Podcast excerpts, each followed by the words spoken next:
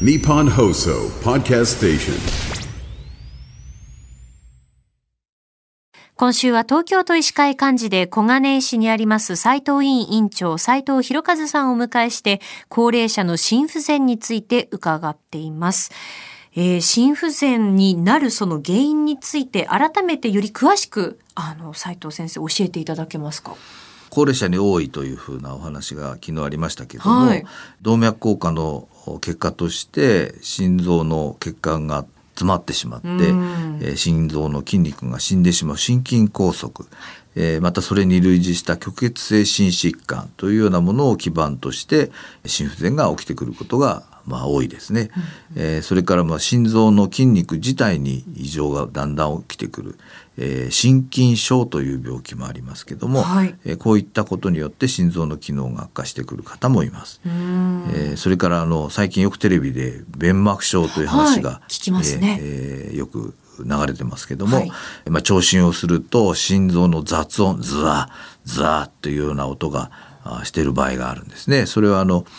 心臓の中には弁といって血液を一方向に流す装置がついています。はいえーし例えば心臓の心室というとこからけ大動脈にえー血液を送り出す時には大動脈弁というのがあってそれが心臓がこう収縮する時には開きます。で開いてえー血管の方へ血液が行ってその行った血液が戻ってこないように今度拡張器という時にはピシャッと閉まってしまうんですね。はいでそういったものがあるんですけどそういったものがき弁が機能不全を起こしてくるとこれも心不全の大きな原因の一つになります。うん心不全の検査っていうのはこうどうやって行われていくものなんですか？我々心不全かなと思った場合は、まあ、胸の写真を撮って心臓の大きさを見ます。はい心臓っていうのはあの機能が落ちてくると、はい代償って言ってそれを肩代わりするような形でだんだん大きくなっていっちゃうんですね。あ大きくなって大きくなってきます。はあはああの1回に出す量が少なくなると大きくすれば比率が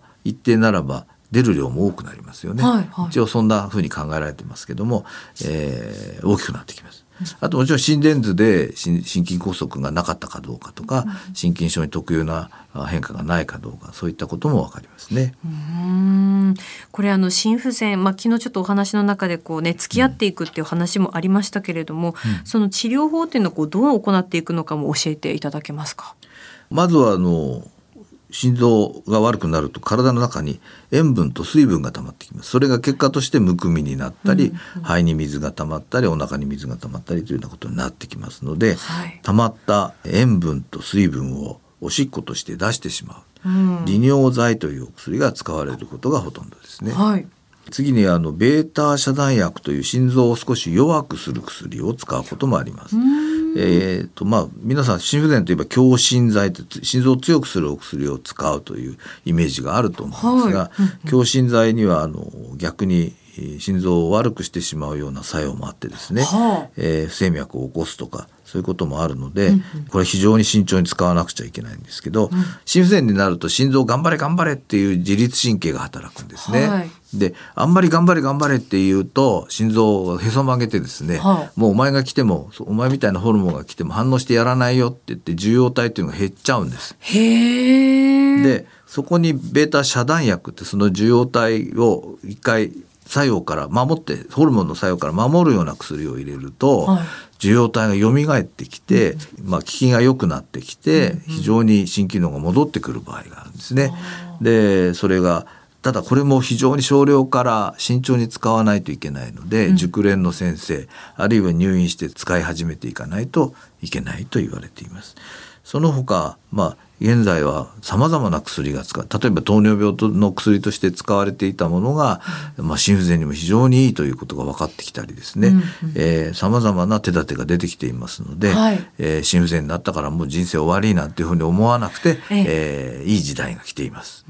はい。うんえー今週は斉藤委員委員長の斉藤博和さんに脂質異常症と高齢者の心不全について教えていただきました。えー斉藤先生、一週間ありがとうございました。ありがとうございました。